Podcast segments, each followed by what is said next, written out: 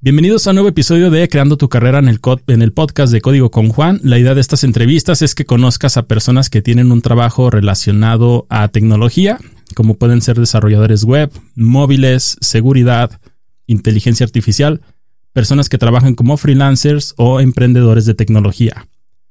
Hoy tengo como invitado a Alfredo Navas, él es desarrollador WordPress, Jamstack Advocate y Frontend Web Developer en Web, Web Dev Studios una agencia internacional de desarrollo en WordPress, y nos estará contando sobre su experiencia, cómo inició, qué hace día a día y cómo llegó a Web Dev Studios, que de nueva cuenta es un referente muy grande en la comunidad de WordPress.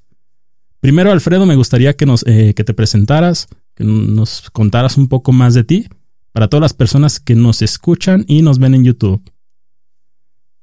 Eh, hola, bueno, gracias Juan. Primero que nada, gracias por la invitación a tu podcast. Eh, soy uno de los, de los que consumen tus cursos en Udemy. Ah, y bueno, pues sí, me, llamo Alfredo Navas, eh, trabajo en Web Dev Studios, soy de Costa Rica, vivo en Costa Rica, soy un front-end engineer. Ah, empecé, como te comentaba ahora temprano, yo empecé mi carrera como diseñador de hecho, mi, mi título es publicista, nada que ver con código. eh, y cuando empezó a salir el código fue que yo realmente me empecé a enamorar y yo dije, uy, qué bonito que es esto. Y empecé HTML cuando se hacía con Dreamweaver y usábamos iframes, eh, no habían dips, eran puras tablas, entonces uno tenía que hacer el diseño y cortabas todo en cuadritos y los ibas montando ahí. Eh, bueno, luego vinieron los styles, entonces sí, pues ya llevo bastante rato aquí en este mundo.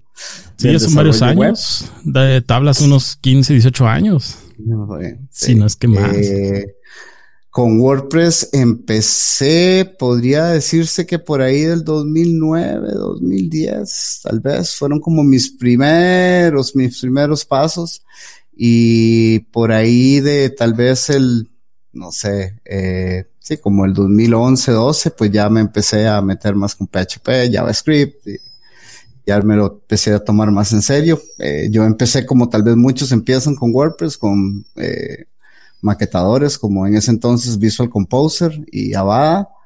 Eh, y bueno, pues de ahí me gustó y empecé a aprender código, empecé a aprender un poquito de PHP, ya meterme un poquito más con el core, empezar a hacer mis propios, eh, mis propios templates y pues sí, y ahorita, pues como tú dices, eh, soy front-end engineer. Me encanta mucho esa tecnología nueva del Jamstack. Ah, me gusta mucho React, me gusta mucho Gatsby, eh, me encanta Gatsby. Eh, tengo mi propio grupito de Gatsby en Costa Rica, donde, bueno, antes de la pandemia, pues dábamos charlas sobre Gatsby, React, Next.js, y esperemos retomarla ahora en el 2021. Ah, muy bien. Eh, sí, Gatsby vino a modernizar el desarrollo de WordPress, ¿no? Porque antes sí se sentía así como de hace 15 años. Los template tags ayudaban mucho. Solamente le ponías de content y ya consultaba la base de datos, se traía el contenido, pero sí se sentía como un poco viejo el desarrollo, ¿no? Y gracias ya a Gatsby y gracias a WP GraphQL, pues ya se siente más moderno el desarrollo de WordPress. Ya puedes hacerlo con React, con herramientas más modernas, ¿no? Sí, y no solo, y no solo en el front-end, sino que también en el back-end usando Gutenberg, digamos, recordemos que Gutenberg está basado en React. Yo sé que no hay muchos adeptos. Eh, eh, caso curioso, la, nuestra empresa es Gutenberg First. Ah, nosotros solo hacemos WordPress con Gutenberg y hacemos headless también WordPress, pero lo hacemos con Next.js. Este fue la herramienta que escogieron. Me dolió en el alma, pero esa fue la herramienta que escogieron. Eh, me parece una super herramienta. Yo es que estoy enamorado de Gatsby. Me parece que, que es una herramienta muy fácil de usar. Es como un WordPress para el Jamstack. Ahí tienes plugins, tienes temas. Entonces es no solo entrar en el mundo de JavaScript, sino bueno, pues debería ser al revés, no solo entrar en el mundo de React con Gatsby, sino con en JavaScript también, eh, sobre todo JavaScript avanzado. Sí, y Gatsby está, está muy enfocado a WordPress, ¿no? Porque la persona que, que es el creador de WP GraphQL trabaja ahí. Entonces lo integró bastante bien eh, GraphQL de WordPress con Gatsby. El performance es muy, muy bueno en realidad. Sí, sí, sí, sí, sí, claro. Y bueno, de hecho, hace poco eh, Jason Jason Ball, es la persona que hizo WP GraphQL, uh, él mostró un sitio, el sitio de la CIA está hecho en WordPress y Gatsby. Ah, sí, no sabía la verdad. Sí, sí, sí, sí, yo lo vi hace poco y yo, ah, mira, qué bien. Y bastante rápido, me imagino. En, hubo un tiempo que decían Drupal es mejor porque el sitio de la Casa Blanca está hecho en Drupal, ¿no? Pero resulta que ya ni siquiera está hecho en, Drupal, ya está hecho en WordPress y cada vez ves más sitios grandes hechos en WordPress, poco a poco. Eh, sí, WordPress, ¿saben? WordPress ha, tenido su momentum y lo sigue teniendo. Eh, digamos, hace unos años era el 30%, creo que ya van con el alimentando el 40% de, sí de los websites del mundo están, digamos, eh, y no solo a nivel de websites, sino que también crea, eh, pues, crea carreras. Hay gente que yo vivo de eso, de, desarrollar en WordPress. Eh. sí, y por ejemplo, es open source, está abierto a todo el mundo, puedes aprender todo cómo funciona, o sea, es, es está en un buen momento ahora. Y Google está apostando también, ¿no? Sí, aunque igual con el Jamstack, o sea, es una herramienta más, no, no, o sea, podemos decir sí WordPress aquí, pero tal vez tu negocio, tu trabajo no necesita WordPress, necesita otra cosa. Tal vez de lo mismo con el Jamstack. Sí, qué bueno el hype del Jamstack, pero de repente te das cuenta, no, pero, pero eso no es opción porque tenés 800 plugins que todavía no están hechos para, para consumirse ni siquiera por el REST API. Entonces, eh, pero sí, hace poco, Hace poco una discusión buenísima en el Netlify Conf, no sé si, si tuviste chance de, verlo, invitaron a, el, estaba el, el, CEO de Netlify y ah, invitaron a Matt Mullenben a, hablar sobre el Jamstack y estuvo pero buenísimo, o sea, al ah, final... Chris Coyer fue el moderador, ¿verdad? Sí, sí, y de hecho hay un artículo en, en CS Tricks, eh, ahí cualquier cosa te lo paso para que, que lo veas, porque he tratado de buscar el video y no está el video. Ese es el, porque seguro no lo pusieron, pero estaba muy buena la discusión y al final, bueno, lo que, lo que, lo que queda es que no todas las herramientas sirven para el mismo propósito, digamos, no podemos eh, no podemos hacer un, un, hueco en la pared los con un taladro, no con un martillo. Bueno, sí lo podrías hacer, pero. Sí, va a quedar diferente, digamos, o te vas a esforzar mucho más. Entonces, sí, cada herramienta para lo que es. Exacto. Decías de, de Jason Ball, tiene un demo, ¿no? Que fue en el WordCamp de Europa, en el último que hubo antes de la pandemia. Y decían muchas personas, es que como es estático, si mi sitio cambia muy seguido, eh, Jamstack no es opción, pero él demostró que hizo un clon de Trello y estaba marcando las actividades como marcadas y automáticamente se reflejaban los cambios, compilaba exageradamente rápido. Y ahí dijo él, vean lo que puedo hacer, ¿no? O sea, pues, vean que cuando le doy guardar a esta tarea, se actualiza automáticamente, se compila y se sube automáticamente al servidor. Eso fue algo que él trabajó. Y ahí como que el Jamstack ya derribó ciertos mitos, ¿no? Sobre el Jamstack. Sí, ah, sí, sí, o digamos, ahí, o sea, definitivamente el sitio va a ser mucho más rápido. Creo que todavía hay, hay mucha gente que le tiene miedo en, lo que es el, el SEO.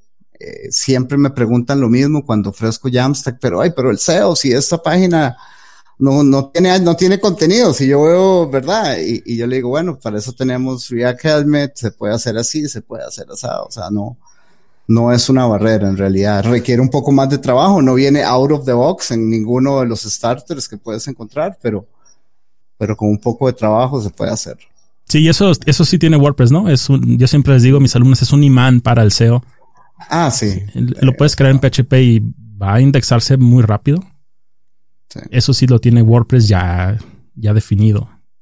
Bueno, ya Google se tiene un kit para, para WordPress, ya tiene su propio plugin que desarrollaron ellos. O sea, es, es un matrimonio, siempre lo he dicho también, igual que tú. Bueno, WordPress ama a Google y Google ama a WordPress. Es un, ah, es un win-win que le llaman. Sí, es lo que iba a mencionar hace rato que incluso Google estaba apostando a WordPress. Tienen un departamento de WordPress que fue creado hace como dos años. No, tiene, tampoco no es tan reciente pero tiene como dos años y la idea es optimizar WordPress, que sea más rápido, porque sí, conforme un sitio WordPress iba creciendo, se iba alentando, se iba alentando, se iba alentando, y por eso sale el Jamstack y por eso sale WP GraphQL.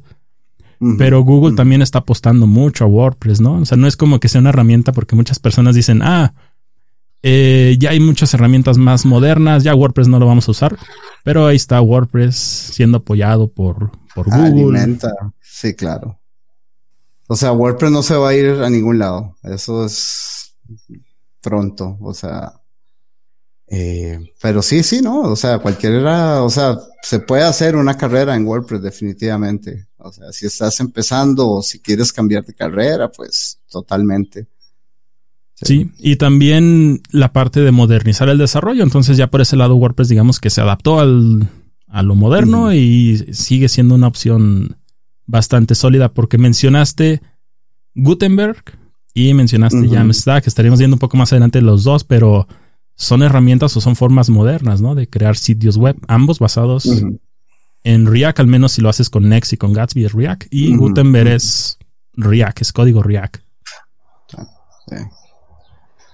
Alfredo, cuéntanos cómo llegaste a Web Dev Studios. Le mencionaba Alfredo antes de iniciar. Web Dev Studios es como estar en el Real Madrid del fútbol, estar en el Barcelona de Messi, es estar en los Yankees de Nueva York. Es, es la empresa más grande de, de todas las agencias de WordPress. Hay varias más, eh, Tenop, etcétera, pero Web Dev Studio sobresale porque su CEO, sus dos CEOs, sus dos fundadores, son personas que tienen muchos libros de WordPress. Brad Williams y Lisa Sabin eh, Wilson, aquí tienen anotado el nombre, los dos son personas de las más influyentes en el mundo de WordPress. Tienen muchos libros. Entonces, ¿cómo llegaste a Web Dev Studios, una empresa tan grande?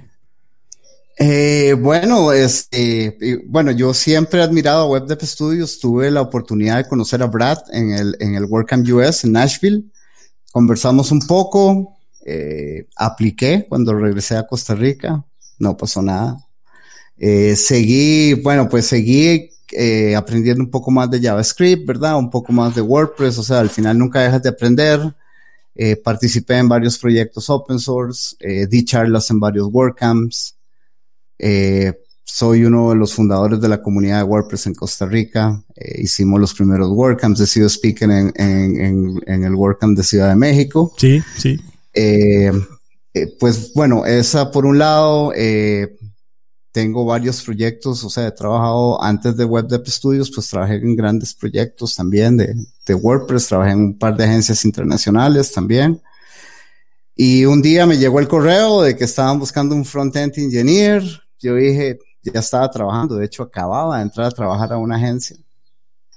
Eh, y bueno, ahí voy a llenarlo, le dije a mi esposa, ahí no, voy a llenarlo, o sea, ahí nada pasa. Puse, puse todo mi currículum, ¿verdad? Sí me fijé, por ejemplo, que tenía actualizado mi LinkedIn, muy importante. eh, tenía mis proyectos en GitHub, eh, tenía mi página personal, eh, que básicamente es un blog, bueno, es un disque blog porque no escribo tan a menudo, ¿verdad? El tiempo, es el tiempo, el tiempo. Sí, sí, sí.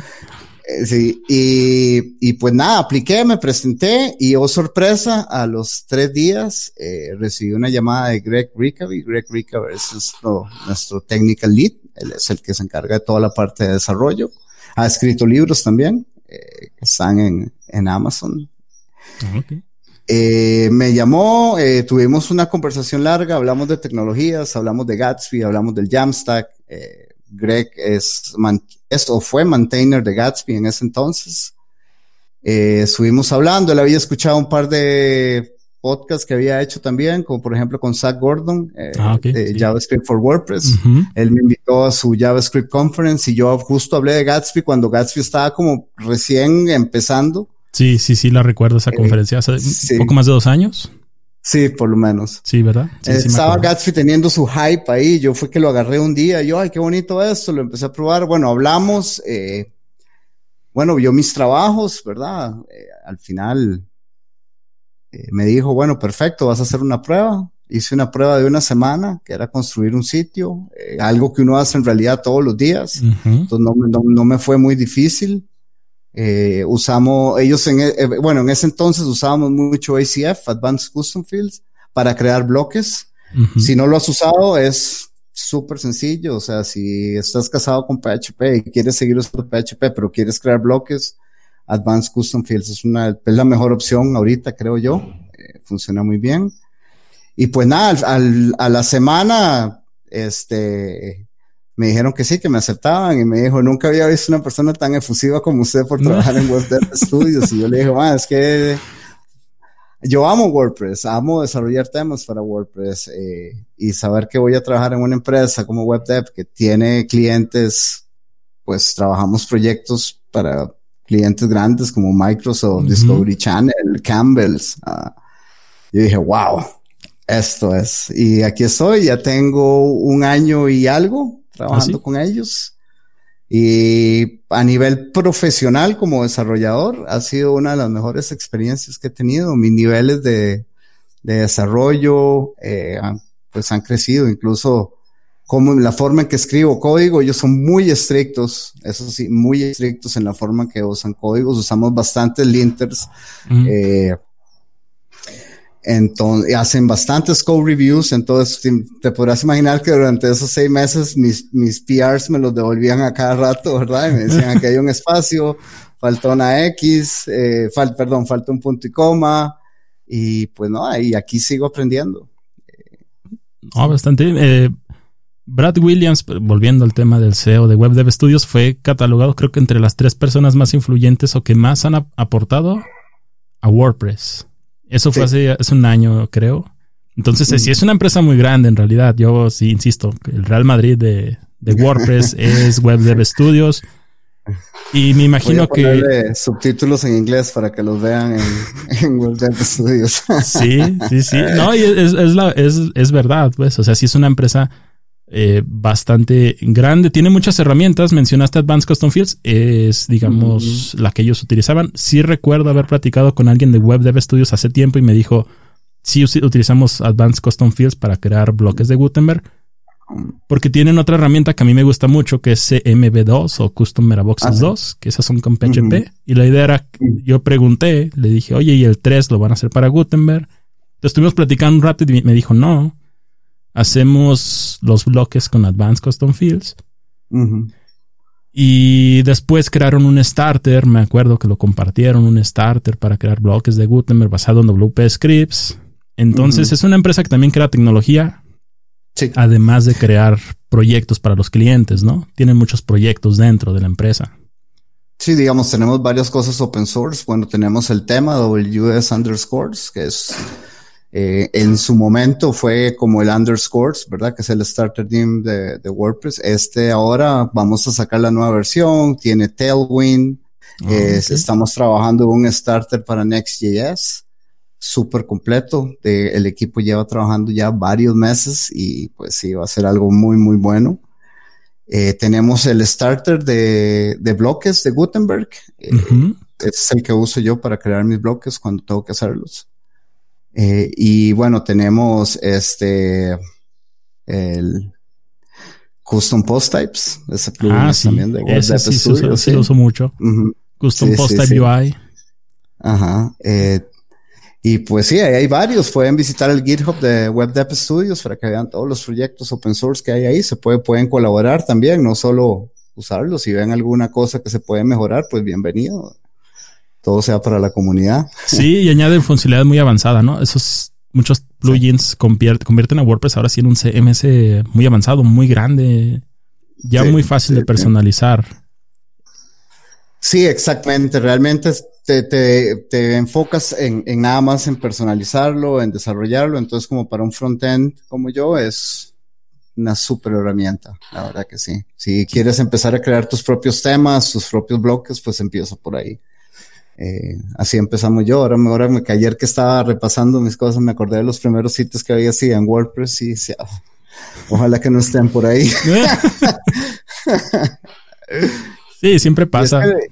sí, y es que lo, lo bueno, lo, lo, vacilón fue que yo trabajaba en una empresa, eh, hacíamos una revista que se llamaba Football News para Miami. Y estaba empezando todo lo internet. Y dijeron, ay, queremos hacer la revista online y ellos empezaron como a tratar de hacer su CMS, pero ni siquiera en PHP, lo estaban haciendo creo que en, en, ASP.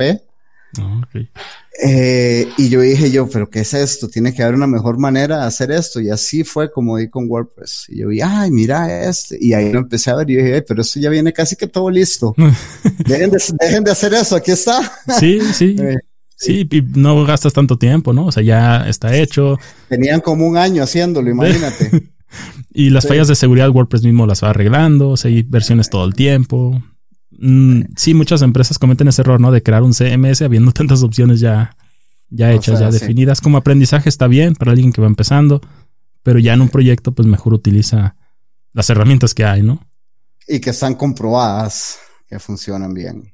Sí, entonces 2009 en WordPress empezaste, no te, no, bueno, todavía era como enfocado a blogs totalmente, ¿no? Porque totalmente, cuando entró WordPress 3 es que ya fue más un CMS, ya con custom fields, porque antes no había custom fields y empezó a ver más. Sí, ese, ese, 2009 fue como mi primera experiencia, 2009-2010, como, ay, mira, esto existe, empecé a probar y ya después, como tú dices, ya más adelante salió el otro y yo dije, ah, mira, ahora sí ya podemos hacer esto. Y ahí dije yo, bueno, no, creo que tengo que aprender PHP. Porque en realidad en ese entonces era copiado un pedacito, digamos, eh, realmente entender lo que era el loop de WordPress, pues me tomó un rato. Era, al principio era simplemente copiaba y pegaba y mira, puedo hacer esto. Ya conforme lo fui traves, bueno, traveseando, decimos nosotros, ¿verdad? Cuando lo fui toqueteando ahí, viendo a ver, pum, mira, y ya, pues sí, por suerte, todas las herramientas, bueno, PHP es open source, eh, WordPress es open source, hay millones de tutoriales. Sí. Eh, documentación, o sea, ahorita es nada más de quiero aprender, ahí, ahí está todo. Así le digo a mis hijos o a, mi esposa, le digo, pero, ay, ¿cómo haces? Usted pregunta en YouTube, ahí hay todo lo que usted quiere hacer. Yo a veces tengo que hacer alguna cosa en el carro y me pongo a YouTube. Bueno, al final tengo que llevarlo al mecánico porque no, no puedo, ¿verdad? Pero, pero me fijo y, o sea, todo está ahí. Eh, todo, todo está ahí. Sí. No necesitas tener un título universitario, no necesitas nada más que las ganas de aprender. Sí, hasta incluso hasta cambiar una chapa de una puerta, ¿no? Buscas en YouTube cómo cambiar la puerta de la chapa y ahí te dice dónde le metas el desarmador, la desarmas y ya está, ¿no? Entonces en YouTube hay todo en realidad, todo lo que quieres aprender ahí lo vas a encontrar, hasta para hacer una salsa para los tacos, lo que desees, lo vas a encontrar en YouTube. Ese es, sí. No, excelente, la verdad. Eh, te iba a preguntar cómo es la comunicación con Web Dev Studios. Inglés seguro, porque pues es eh, agencia de allá y la mayoría de los clientes son de allá. Entonces, ¿cómo es la comunicación? ¿Te ha representado eh, o cómo te has manejado en esa parte? Tenemos tres herramientas principales.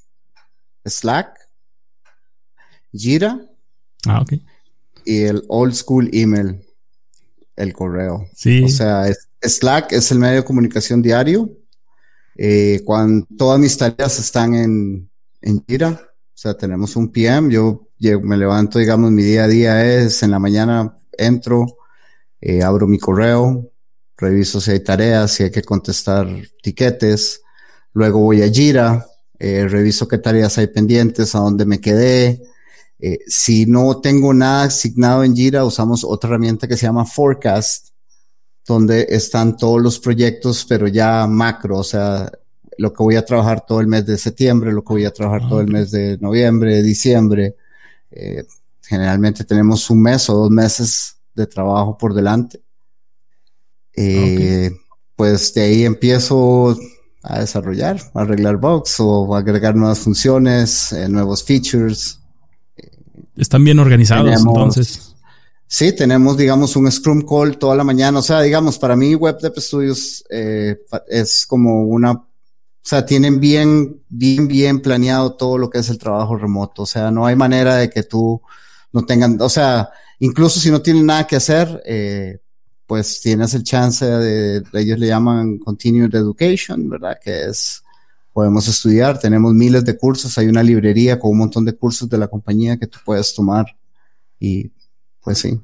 Eh, bueno, las llamadas, tenemos una llamada diaria con el Project Manager, eh, generalmente es de 15 minutos, se puede extender media hora a veces, de repente los viernes, eh, como trabajamos remoto también, a veces uno necesita conversar con alguien, entonces a veces usamos también esos Scrum Calls para, hablar algún tema de algo eh, del tema. También tenemos eh, una llamada al mes con la de Human Resources, donde hablamos también de cómo se siente uno en la compañía, que las metas, eh, pues sí, lo tienen muy, muy bien organizado. Tenemos, los equipos son, tenemos un equipo de estrategia, tenemos un equipo de diseño, tenemos un equipo de backenders, tenemos un equipo de frontenders, tenemos un equipo de QA. Eh, después sí, está todo muy, muy bien establecido y pues te puedo decir que la maquinita funciona perfecto.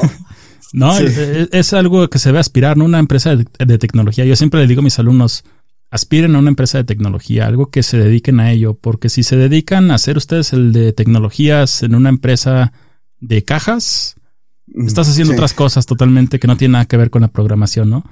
Pero en una empresa como Web Dev Studios, una empresa de ese nivel que se dedica a desarrollar software, vas a ver todo bien organizado, vas a ver cómo deben de hacerse los proyectos, ¿no?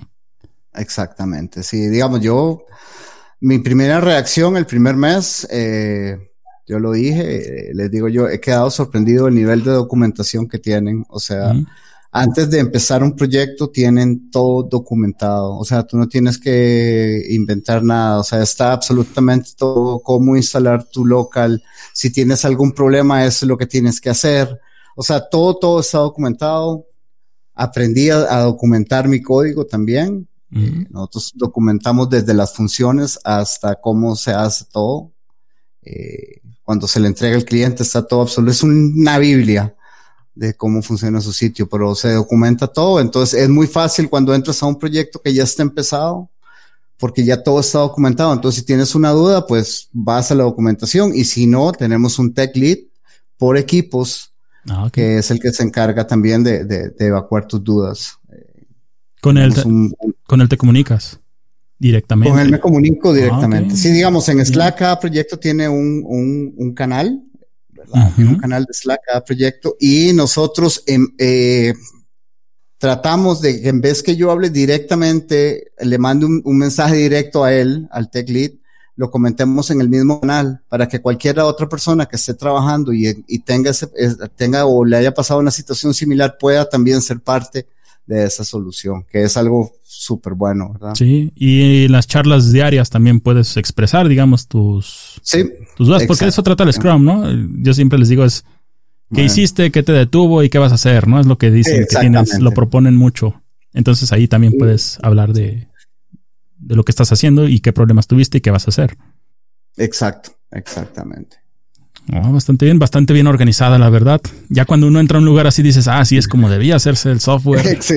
Porque antes tenía que preguntarle a todo mundo, eh, a ver quién sabe cómo funciona esto y a dónde me conecto. Entonces ya llegas a la lo hizo, verdad? ¿Quién hizo esto? No solo con el Git Blame, sino, ah, mira, lo hizo tal. No, ya sabes tú en la documentación que se hizo, cómo se hace. Eh, y sí, claro. Sí, bastante. No, pues es, es una es eh, para aspirar a web dev studios o cualquier de este tipo de empresas. O sea, lo que sea que se dediquen, porque no es a fuerzas WordPress, pero lo que sea que se dediquen a aspirar a la empresa más alta que se pueda de esa tecnología que utilicen. Excelente. Me contabas que, bueno, en el WordCamp de México yo sí te vi, no fui a ese WordCamp de México, pero lo transmitieron en YouTube, sí lo recuerdo. Hablaste eh, en el de México, no recuerdo si fue de Grit. En el primero fue de Grit. Sí, en el segundo fue de Gatsby. Sí, CS Grit en el primero y sí, Gatsby en el segundo. Sí, me acuerdo. Sí, recuerdo que estuviste aquí, hablaste de CSS Grit y con Zach Gordon hablaste en la conferencia de JavaScript for WordPress. ¿Cómo ha sido para ti hablar en conferencias? ¿Cómo ha impulsado tu carrera? Ya me mencionaste que hizo que Web Dev Studios te viera, pero ¿cómo ha sido mm. esa parte? ¿Cómo hablar en eventos. a mí lo, que me gusta, por ejemplo, de las conferencias es que tal vez eh, cuando yo empecé no tuve ese apoyo, ¿verdad? O no tuve esa guía, sino que básicamente fue yo mismo descubriendo. Entonces, mi interés, mi interés real en las, en, las, en las conferencias es transmitir lo que he aprendido. Yo creo fielmente que uno tiene que devolver eh, lo que lo que a uno le han dado de alguna manera, si mis conferencias pueden ayudar a alguien a ser mejor o pues excelente. Eh, siento que Latinoamérica eh, no muchas veces estamos al día con las tecnologías. Eh, sí. ¿Verdad? A veces hay un cierto rezago, entonces lo que trato es de, mira, esto viene, esto hay, eso se puede hacer, para que la gente se vaya como, como metiendo. Y pues claro, eh, y la gente te ve, te conoce, entonces pues obviamente te ayuda un poco en, la carrera, en, tu carrera, ¿verdad? Porque, ah, bueno, sí, ahí está, sabe de lo que habla. sí, sí, sí, cierto. Ya cuando te paras en una conferencia, pues yo al menos reviso y digo, a ver, lo que voy a decir si es cierto y ya me meto a investigar y digo, no, sí, sí, sí es verdad, pues porque ya no sabes qué impacto va a tener, ¿no? A cuántas personas va a llegar lo que vas a decir. Entonces, asegurarte de que lo que estás diciendo es verdad. sí, sí, exactamente, exactamente. Entonces sí te ha ayudado en tu carrera y sí lo ves como algo, bueno, recomendable, digamos. pues sí, claro, o sea, es una herramienta y digamos en los WordCamps, por ejemplo, no necesitas ser un máster en el tema, pues, al menos en los WordCamps y, y creo que en otras conferencias también hay, hay espacios para que uno como desarrollador también pueda decir, mira, no, no es solo desarrollo, yo me siento así, esto me pasa, eh, cómo lo superé, digamos, el síndrome del impostor, eh, por ejemplo, trabajar remoto definitivamente no es para cualquier persona. O sea, trabajar remoto requiere mucha disciplina. Sí. Eh, mucho aguante, porque en realidad, aunque estás en comunicación con Slack y todo, pues sí, estás solo en tu casa, con los chiquitos o con tu esposa, y si todos salen a trabajar, pues no tienes con quién hablar, eh, ¿verdad? Eh, uno puede llegar a, a, a, burnout, que le llaman, porque como no tenés un horario, no tenés que irte a la casa, me ha pasado que son las 10, 11 de la noche y ahí sigo dándole, ¿verdad? Y no es porque tenga, sino porque realmente estoy en un ambiente cómodo y estoy ahí haciendo lo que me gusta, pero que eso también a la larga te da una, un impacto en el, en, digamos, yo estoy sufriendo de la espalda durísimo. ¿Ah, Creo que me salió un poquito del tema, pero bueno. Eh, no, pero sí pasa, los WordCamps, volviendo a eso, los WordCamps son espacios para eso. Eh, ¿verdad? Para compartir, eh, si tienes la oportunidad, si hay un WordCamps, ahora creo que todos son virtuales, yo estoy esperando que ya vuelvan los WordCamps presenciales, eh, en persona, ¿verdad? Porque no solo es la charla, sino que conoces mucha gente que hace lo mismo que tú. Sí. Y qué bonito, ¿verdad? Sí. Sí, yo, eh, yo he estado en dos WordCamps, nada más los de aquí de mi ciudad. No, no he podido ir a la Ciudad de México. Había prometido que iba a ir el año pasado y fue la pandemia. Y después me dijo uno de los organizadores, no vamos a tener WordCamp el siguiente año. Entonces dije, bueno, pues ya no pude ir. Lo hicieron virtual al final. Tampoco pude asistir. Pero recuerdo mis dos WordCamps. Uno me tocó ser casi al final y todo, no disfruté el WordCamp porque estaba bien nervioso. Y en el otro WordCamp me tocó ser el primero, entonces rápidamente di mi charla y ahora sí me dediqué a conocer a más personas y conoces a un montón de gente que utiliza WordPress para todo. O sea, me decían, no, yo trabajo en tal universidad, usamos WordPress para esto. Yo tengo una agencia y usamos WordPress. En nuestra agencia o nuestro trabajo usamos WordPress para exámenes para nuevos empleados. Entonces ves un montón de gente usando las herramientas que tú también utilizas y es un buen lugar para conocer, para expandir tu red de contactos también. Eh, eh, sí, exactamente. Al final, digamos, eh, antes de los WordCamps, mis amigos vivían en Costa Rica. Después de los WordCamps, tengo amigos en todo el mundo. todos lados. Eh, conoces gente, por ejemplo, Moncho de SiteGround, ah, eh, Fernando Tellado de España, de ayuda WordPress, ha estado aquí en Costa Rica dando charlas dos veces, estuve en Nicaragua también. Eh, pues, o sea, he conocido un montón de gente de México, tengo muy buenos recuerdos, muy buenos amigos y me estoy muriendo de ganas de volver. Sí, acá yo conocí a Chris Lema. Chris Lema, que es eh, de los más famosos en, ajá, en, en WooCommerce, es así toda una personalidad. Él cerró el primer WordCamp al que fui. Pero sí, de, Liquid Web y todo un personaje en la comunidad de Acaban de adquirir este, The Event Calendar. Ah, Liquid Web. Sí. The Event Calendar, que es un plugin que a mí me gusta mucho, muy fácil de personalizar. Eh, Tiene un montón de opciones. Ah, mira, no sabía. Sí, sí, digamos, bueno, por los WordPress pude conocer a Zach Gordon, por ejemplo, eh, y ahora es un buen amigo mío y, y él también está moviéndose en lo que es el, el Jamstack, tiene ahí varios proyectos de eh, WordPress for Gatsby o Gatsby Themes for WordPress. Eh. Ah, sí lo he visto. Están portando los temas de, de WordPress hacia Gatsby, ¿verdad? La apariencia. Ajá. y entró a trabajar a una agencia también, ¿no? Eh, creo que está trabajando con la gente, no, no es Shifter, eh, no me recuerdo ahorita, es una agencia israelí que están enfocadas también en el Jamstack. El Jamstack. Sí, recuerdo que los de Fronty, Frontity o Frontity. Sí, le ofrecieron trabajo. Él dijo que le gustaba mucho la tecnología, pero no se unió. Entonces, opciones hay, ¿no? O sea, opciones hay. Si te haces especialista en esta área, opciones hay. Es, una, es un área que está creciendo mucho en WordPress, el Jamstack. Cuéntanos un poco más del Jamstack. Porque ah, pues- tenías hace rato tu gorra de Gatsby, si quieres cambiar de la gorra de Gatsby. Ah, Vamos a hablar de, de, Jamstack. ¿Qué te gusta del Jamstack? Eh, bueno, el Jamstack lo descubrí hace tal vez unos dos, tres años con Gatsby. Pues ya había visto React Eh, y no, no me quería entrar el React, no me quería entrar y no me quería entrar y me costaba mucho.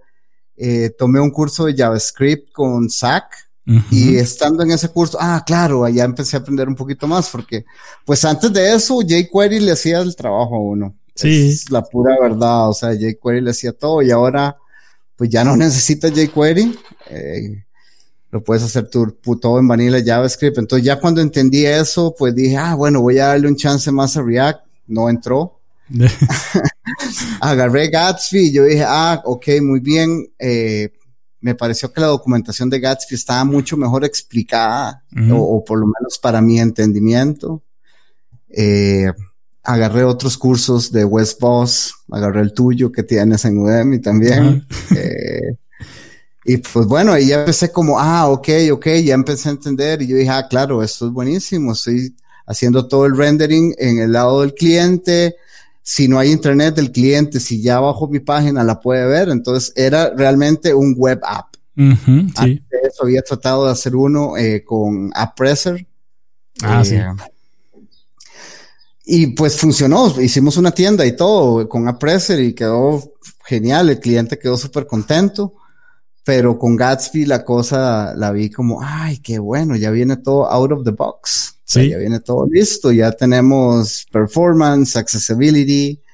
Eh, y yo, ah, bueno, vamos a empezar a ver. Y ahí fue donde me empecé a meter, a meter, a meter, a meter. Y pues acabo de hacer mi sitio en Gatsby, por cierto. Todo está en Gatsby. No usa WordPress, no usa WordPress, ah, usa MDX. MDX. Eh, sí. Eh, lo, y lo que hice fue exporté todos mis posts a MDX Uh, y luego de ahí ya los monté en Gatsby.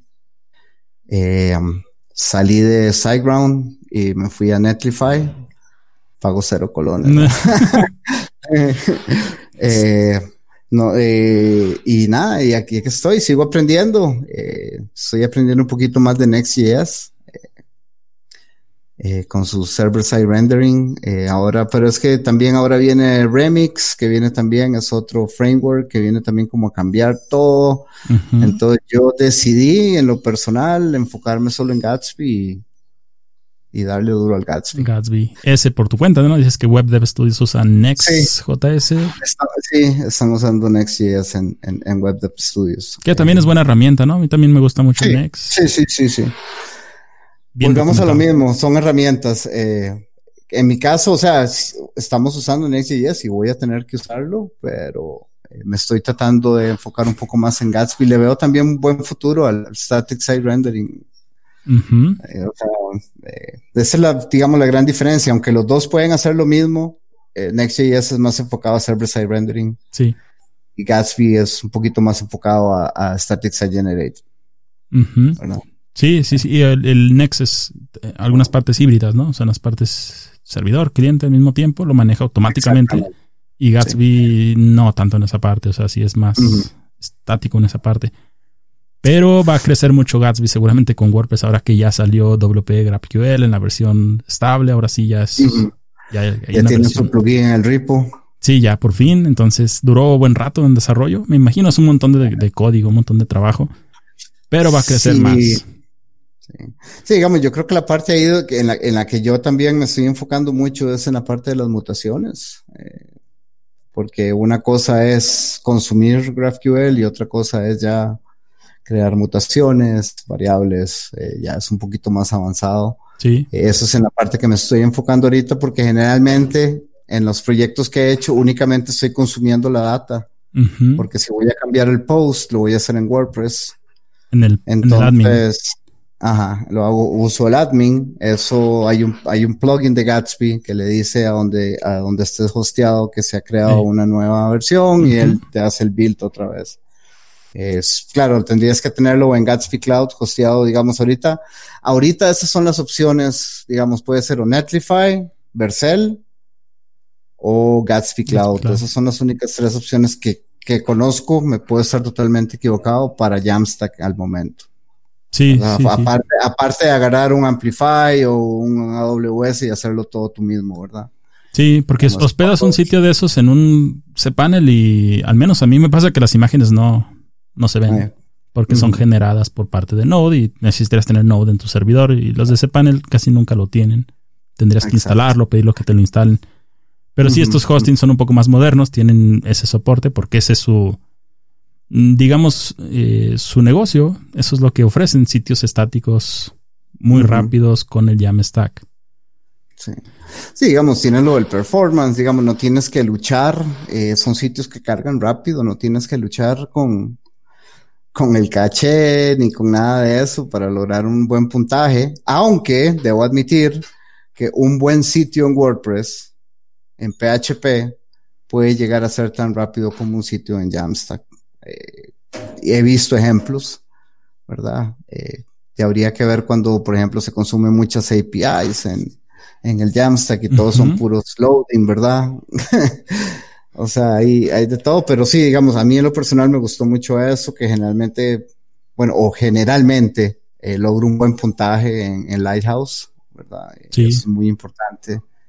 Eh, cuando el sitio carga rápido, tienes mayor, eh, ¿cómo le llaman? Conversión, sobre todo en, en, sitios que quieren monetizar las visitas web, pues. Sí carga muy rápido. Y también es seguro, ¿no? Ya como subes nada más los compilados, digamos, pues no te pueden hackear algo que sí sufre WordPress mucho por lo mismo de que es muy popular. Muchas personas dicen es que WordPress está mal programado. No, más bien es que es muy popular, o sea, es muy utilizado y es más fácil atacar millones de sitios que están hechos en una sola tecnología a unos muy específicos. Sobre todo, cuando no tienes tu sitio actualizado en las últimas versiones, cuando usas muchos plugins y los desarrolladores de esos plugins no le han metido un update en años, sí. muy probablemente te pueden hackear el sitio. O sea, no es en realidad WordPress en sí, eh, porque generalmente si alguien detecta una falla de seguridad en WordPress es inmediato, hay una legión de de gente que trabaja open source que, que arregle esas fallas, pero para un plugin o un tema puede tomar meses, si, si es que el desarrollador quiere. Sí, si aún no está manteniendo. No, ya no quiero.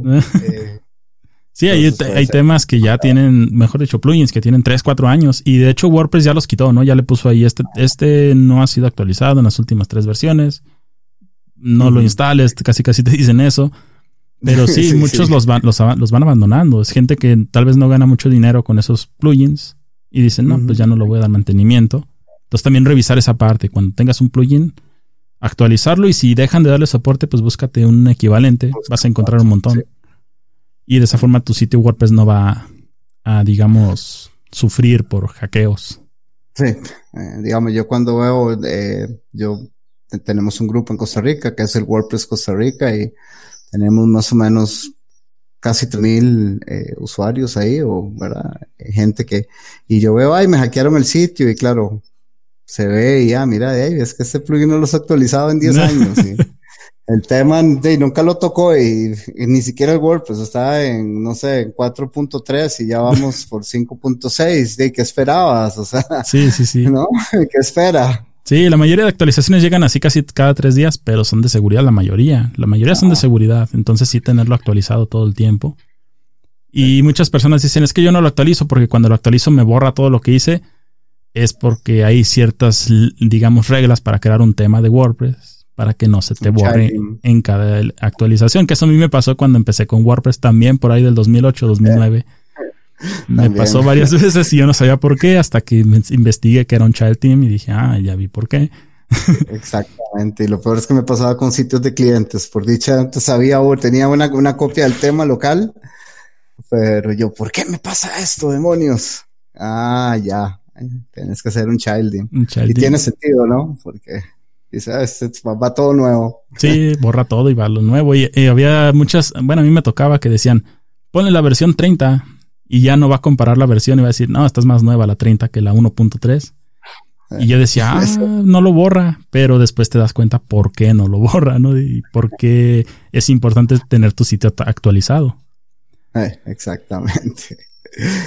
Ah, muy, muy bien. Y en cuanto a Gutenberg, ¿cómo lo sientes tú? ¿Cómo lo ves a Gutenberg? ¿Lo utilizan mucho en Web Dev Studios? mencionaste que es, digamos, su primera opción de eh, desarrollo. Sí, eh, de hace seis meses para acá, eh, somos una empresa Gutenberg First. Dejamos de usar bloques con ACF. Eh, cosas buenas de WordPress, tuvimos un tiempo de aprendizaje, o sea, nos dieron tiempo a nosotros para aprender, nos dieron varios cursos, los de Zach Gordon, cursos de React, nos dijeron, tienen esto, apréndanlo. Eh, luego de eso hicieron un challenge, que era crear tu propio blog. Eh, cada uno creó, porque es la forma en que aprendes, ¿no? Creando blogs. Sí, eh, creando. Cada uno creó su propio blog. Yo tenía un poquito de ventaja porque cuando entré a Web Dev Studios, entré a trabajar con eh, News Corp, que es la gente que hace el Wall Street Journal eh, y algunos, algunos periódicos, y ellos son Gutenberg First, entonces empecé de llegada a hacer bloques con Gutenberg, entonces me tocó darle así a lo, ¿verdad? A lo valiente. Eh, luego después, bueno, después de ese proceso, cada uno creó sus bloques, eh, y aquí estamos ya haciendo, haciendo bloques. Eh, el único problema que tenemos es que muchas veces Gutenberg cambia, pero no actualizan la documentación. Ujú. Entonces de repente estás dándole que algo no te sirve, pero ¿por qué no sirve? Entonces tienes que irte al GitHub. Ah, es que ya cambiaron esto. Eh, es un proyecto que sigue evolucionando. Eh, me parece muy bueno a mí. eh, es la forma en, que, que- en, en la que crea bloques visualmente, pues sí, se ve mucho mejor con WYSIWYG y, o con Metabox. Eh, en lo personal, no digo que, que sea así, ¿verdad? Pero, pero no es fácil. Eh, incluso para gente experimentada con JavaScript y React se, se hace un poquito complicado. Eh, pero una vez que le agarras el patín, ya todo, todo, todo funciona a la perfección. Eh, hay una curvita de aprendizaje que tal vez pueda ser un poquito inclinada, pero ya una vez que la pasas, Sí, todo- todos los bloques se pueden crear casi igual, ¿no? Digamos. Sí. Al final todos los bloques se crean casi igual, ¿no? El mismo código, digamos. Lo único que cambia es, digamos, el CSS y los elementos que vas a hacerle render. Porque algo que tiene Gutenberg es que eh, la parte de almacenar en la base de datos y actualizar lo hace Gutenberg. O sea, tú nada más te preocupas por la representación, cómo se ven los datos y dónde se van a ver, ¿no? exacto. que tiene ciertas funciones que tienes que ir almacenando, al menos en WP Scripts, que es el que yo he utilizado. Viene una parte donde se guardan los datos, donde los validas, etcétera. sí. Pero son iguales, o sea, aprendes a crear un bloque y puedes crear ya todos los bloques que te, Sí. que te Y lleguen. tienes un, tienes un montón de componentes para usarlo. Y por ejemplo, ahora también, bueno, ahora no, ya hace un rato están los inner blocks que te permiten meter componentes y hacer tu propio bloque con, con componentes ya preexistentes. Eh, ahorita ya llegaron los block patterns. No sé si, Eso no si los he visto. visto. No, yo Eh, no. Ya puedes crear como templates en WordPress con los bloques que ya quieres. Ah. Eh, y ya ahorita, ahorita, pues ya ahorita están las versiones, los full edit WordPress websites que puedes editar todo, desde la navegación hasta todo, todo. Son archivos HTML, los templates en vez de PHP. Eh, lo he visto por encima, todavía no, no he dado ese salto, pero, pero los block patterns eh, y crear bloques, pues han sido una buena herramienta para, para, el- para los clientes también. Les hace las cosas más fáciles.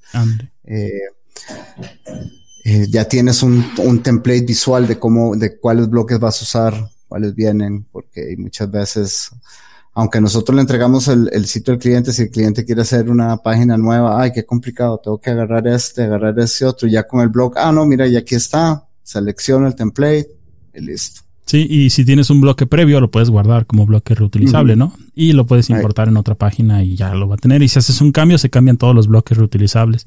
Eso sí me gusta y de hecho, a mí Gutenberg me gustó, se me hizo buena idea.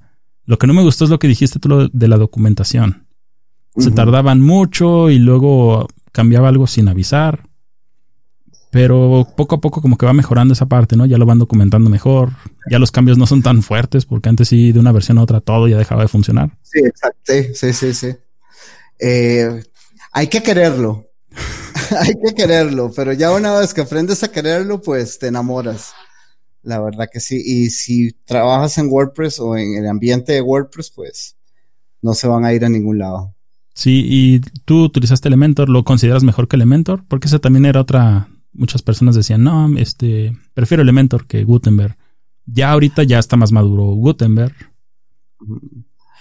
Pues no soy muy partícipe, aunque mis inicios usé Page Builders, no soy muy partícipe de los Page Builders porque siento que le, o sea, cumplen su función, no digo que están mal, pero en lo personal, si hablamos de performance, le meten muchas cosas innecesarias. Y al final, aunque sean mini bytes, van a hacer que tu sitio de alguna u otra manera sea, aunque sea un pelito más lento. Un poco más lento. Y en estos tiempos tenemos que evitar eso. O sea, eh, no sé, hay gente que ha hecho carrera con Elementor.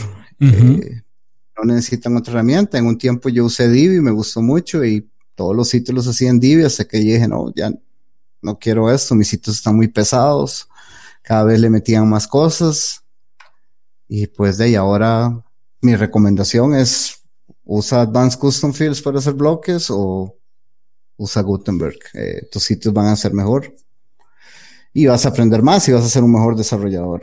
Sí. vas a tener más valor en si quieres buscar trabajo en una agencia. Eh, no todas las agencias usan Elementor. Eh. la mayoría de agencias que usan WordPress, todos son desarrollos a la medida.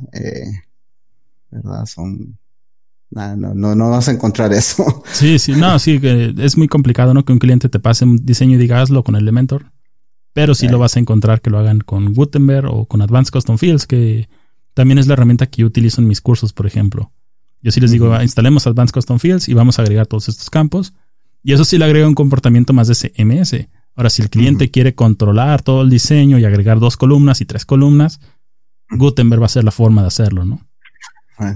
Sí, yo creo que ahora en Gutenberg hay repeater fields, entonces ya, no hay. Y columnas. Y también puedes, ya hay plugins también para lo de Gutenberg. Sacarlo por medio de la REST API y, llevarlo a Gatsby. Entonces podrías construir el sitio en Gutenberg en las páginas y de ahí llevarlo a Gatsby para que sea más rápido. Y puedes hasta con, con GraphQL puedes seleccionar qué tipo de bloque usaron en, en, WordPress para, para ponerle celos. Usaron, por ejemplo, un bloque de paragraph, de párrafo. Eh, en GraphQL sabes, ah, este es un bloque de párrafo y lo puedes estilizar como tú quieras. Como quieres que se vea. Sí, en esa parte de WordPress creo que sí va bien. Yo, yo les digo a mis alumnos, ya hay tres formas, ¿no? La forma tradicional de PHP, la forma de Gutenberg con React y la forma de Jamstack, ya sea con API o WP GraphQL. Pero va en la buena, en buena dirección, ¿no? Va en la buena, en buena dirección. Ya por fin se siente así, como que ya podemos utilizar lo más moderno. Ya puedo utilizar el MassScript 6, ya no utilizo jQuery para crear mis temas de WordPress. Va en buena dirección por ese lado. Pero lo bueno es que tú nos has contado cómo es en una empresa como Web Dev Studios. Trabajar con Gutenberg, trabajar con Jamstack también, ¿no? Encantado, sí. No, la verdad, bastante, bastante bien eh, que conozcan que se puede hacer carrera con WordPress. Muchas personas critican a WordPress. No, es que los de WordPress no programan, pero en una empresa, de nueva cuenta, pues te va a tocar escribir el código que siga las buenas prácticas de WordPress. Ajá, exactamente, exactamente. Eh, hay personas que les gusta esta idea, digamos, de, de trabajar en una agencia de WordPress, aspirar a Web Dev Studios o más empresas, digamos, ¿qué recomendaciones les darías ahora que estás tú ya dentro? Aprender JavaScript, obviamente creo que es una ya importante para Java WordPress, pero ¿qué recomendaciones darías a personas que quieren aspirar a desarrollar en WordPress de forma más moderna? Eh, pues bueno, lo primero, eh, ver la manera de colaborar con el open source. No hay mejor manera de, eh, de, de, ganar experiencia y demostrar en tu currículum eh, que sabes a lo que vas, es trabajando en proyectos open source. Eh, WordPress, puedes trabajar en el WordPress Core también. Hay miles de etiquetas, cosas desde un diseño o cambiar una coma o cambiar algo a, a ya cosas más complejas. aprender JavaScript, Aprender PHP también es muy importante. Eh, WordPress está montado en PHP. Eh, si vas a trabajar con Advanced Custom Field, Advanced Custom Field es PHP. Eh, aprende a hacer bloques en Gutenberg porque eso ya vino, se quedó y no se va a ir a ningún lado.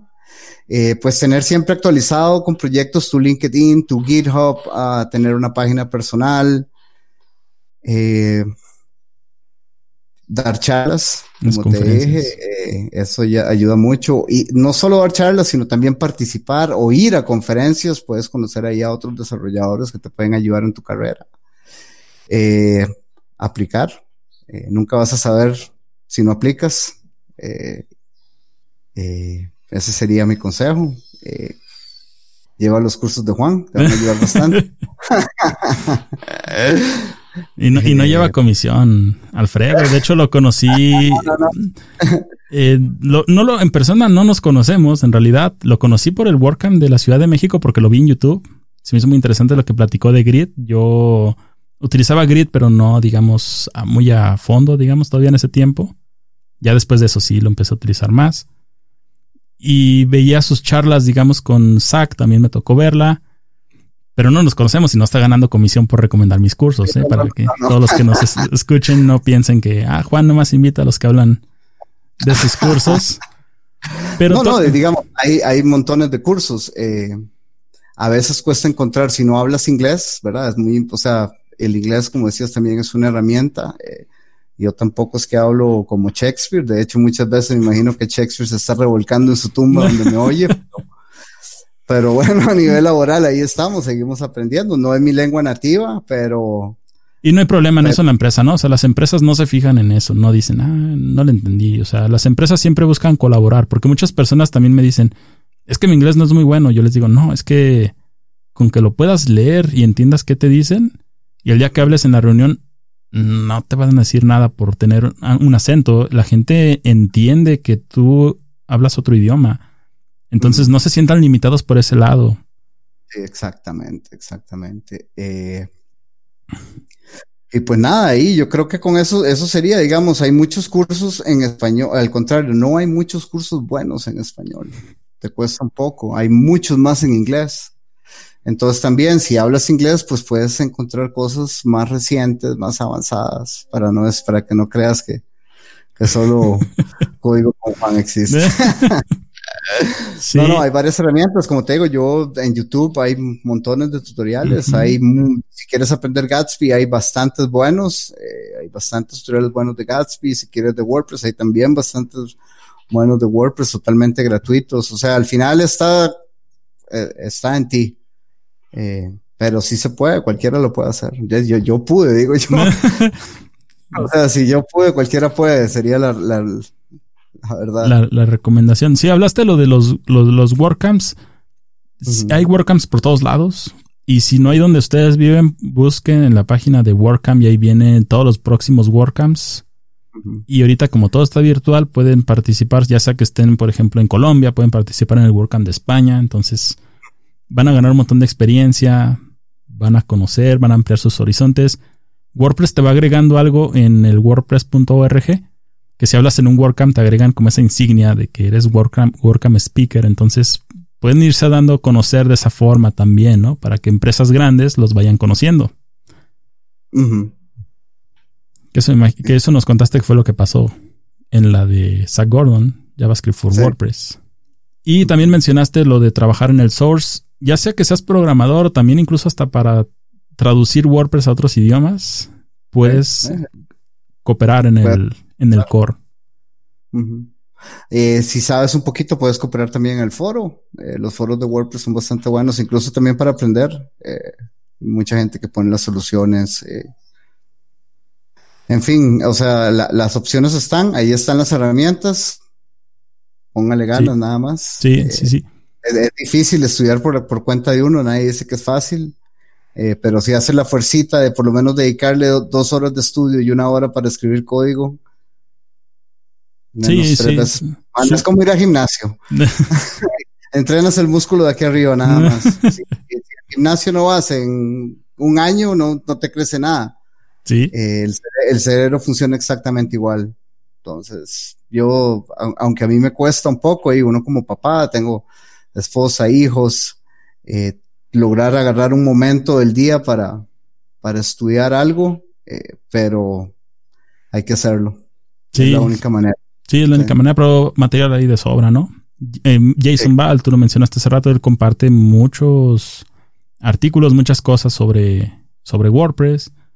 Tiene un video muy bueno con el otro Jason, de Learn with Jason, ah. que trabaja, ah, ah, sí. que trabaja en Netlify. ¿Trabaja en Netlify? Sí, ¿verdad? Creo que ya no. ¿Ya no? ¿Ya está en Gatsby? Ah, en Gatsby se pasó a Netlify. Sí, ¿verdad? Sí, no. Tiene un video donde hacen un demo juntos. Y estás aprendiendo del creador del WP GraphQL, te está enseñando con alguien que trabaja en Netlify, entonces aprendizaje hay un montón. Que está en inglés y es el limitante si no hablas inglés, pero el puro código, muestran los códigos que utilizan, entonces con eso es suficiente. Incluso te dan, digamos, el proyecto finalizado, dicen aquí descárgalo de GitHub, de ahí puedes verlo. También mencionaste lo de aportar en el core. Cuando entras a aportar en el core aparecen cuatro áreas, digamos, accesibilidad, traducciones, desarrolladores y diseño. Entonces, cualquiera que sea tu área también puedes eh, aportar en ella. Mencionaba Alfredo que en Web Dev Studios hay de todos, hay diseñadores, hay programadores, frontend, hay backend, entonces eh, puedes aspirar a una carrera con, digamos, tu conocimiento, siempre y cuando deberás busques la forma de demostrar lo que sabes, ¿no? Demostrarte, darte a conocer, porque también en tu casa, si no muestras lo que sabes, pues nadie te va a conocer, ¿no? exactamente, exactamente. Entonces, opciones hay, conferencias o aportar en el core. Y ahora hay, hay muchísimas más conferencias que antes, porque como las hacen virtuales, eh, no solo de WordPress, de JavaScript, de React, GraphQL, o sea, ahorita hay de todo. Sí, hace poco la de Next estuvo y también fue gratis y mostraron un montón de avances, un, montón de cosas y aprendes de las personas que crean la tecnología. Quién sabe, ya Web Dev Studios Conf y Alfredo sea el que nos presente pronto algo sobre Jamstack. Cuéntanos más del Jamstack, Alfredo. ¿Cómo, ves el futuro del Jamstack? Porque de, nuevo dijiste que fue así como un boom. Ahorita sigue siendo muy utilizado en realidad. Es una herramienta que yo insisto llegó para quedarse. Cuéntanos un poco más del futuro del Jamstack. O... Bueno, y como tú dices, el Jamstack eh, quedó, llegó para quedarse, o sea, solo el hecho del performance que puede ofrecer y la seguridad, pues es bastante bueno eh, para cualquier empresa, como te digo, monetice o no. Eh, tener un sitio rápido es elemental, tener un sitio seguro es elemental.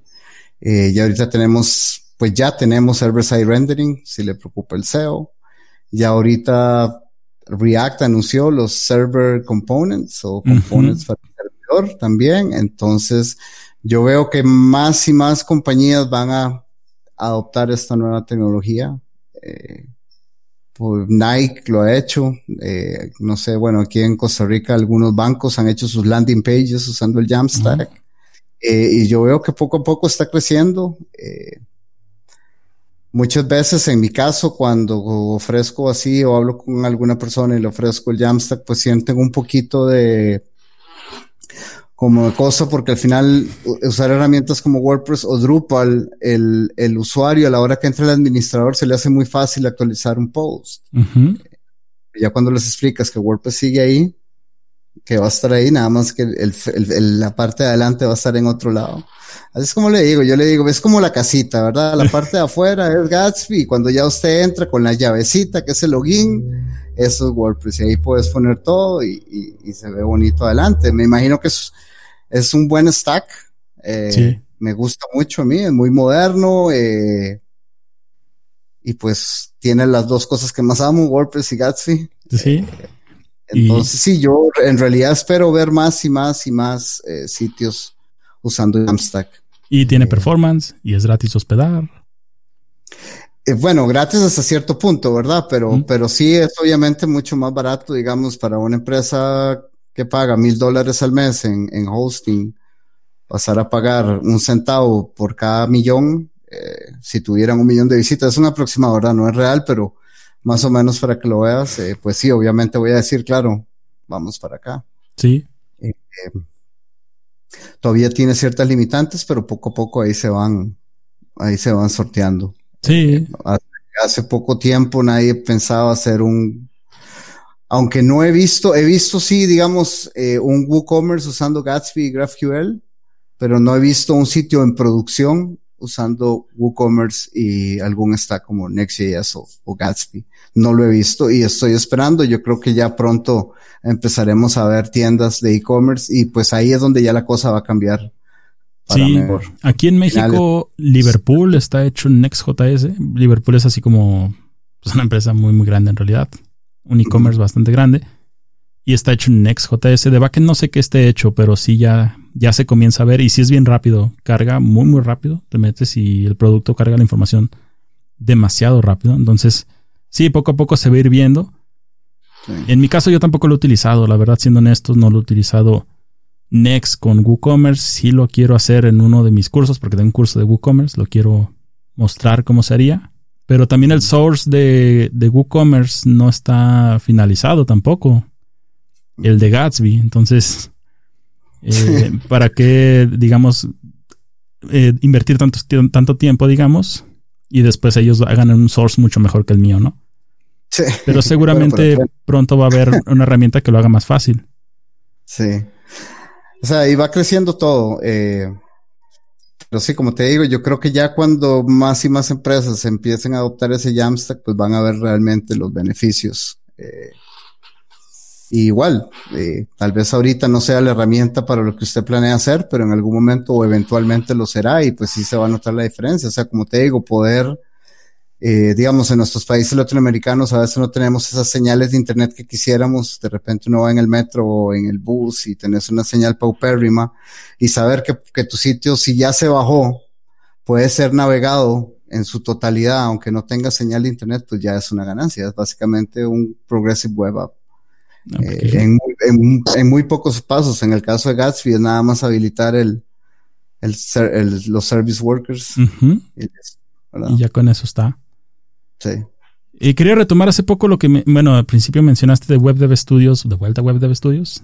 Es que es una empresa, la verdad, que yo admiro un montón. Le mencioné a Alfredo, de hecho, que era una empresa que yo admiraba mucho. Ahí aprendí a crear plugins de, de WordPress, no ahí en la empresa, sino por los libros de los dos fundadores. Mencionaste que aplicaste, y no recibiste respuesta y después ya recibiste respuesta. No te rendiste. Ese, ¿qué otro consejo le podrías dar a las personas que digamos tienen dificultades, porque ahorita son tiempos difíciles, ¿no? Para muchas personas. Eh, pues tiempos difíciles, pero también son los tiempos difíciles son una oportunidad de reinventarse. Eh, al final, ¿qué le demuestra a uno como desarrollador esto? Es que el Internet es la herramienta que ha salvado muchos negocios.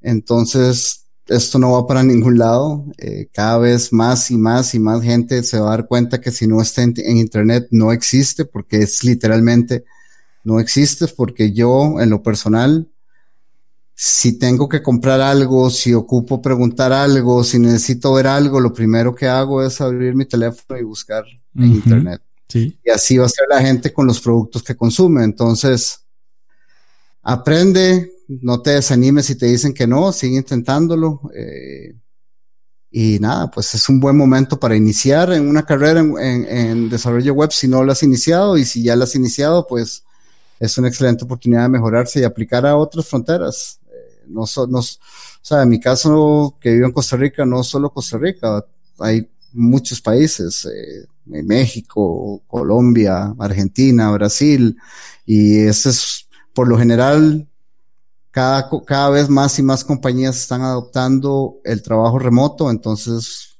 es mucho más fácil eh, conseguir trabajo ahora que tal vez lo era. Bueno, no, no fácil, pero digo yo, o sea, eh, tener muchas más oportunidades ahora que tal vez antes, con un mercado tan pequeñito, ¿verdad? Sí, sí, antes te limitabas, digamos, a los negocios que había en tu ciudad, ¿no? Exactamente. Y te cambiabas de ciudad porque a veces había personas que eran de, de, una ciudad muy chiquita y ahí no había negocios y decían, bueno, me voy a ir a la capital, a vivir allá y a buscar trabajo y pues llegas sin nada seguro. Entonces, eso sí lo ha cambiado, digamos, Internet. También la pandemia, porque muchas empresas eh, se negaban, digamos, a contratar personas de otros lados, ¿no?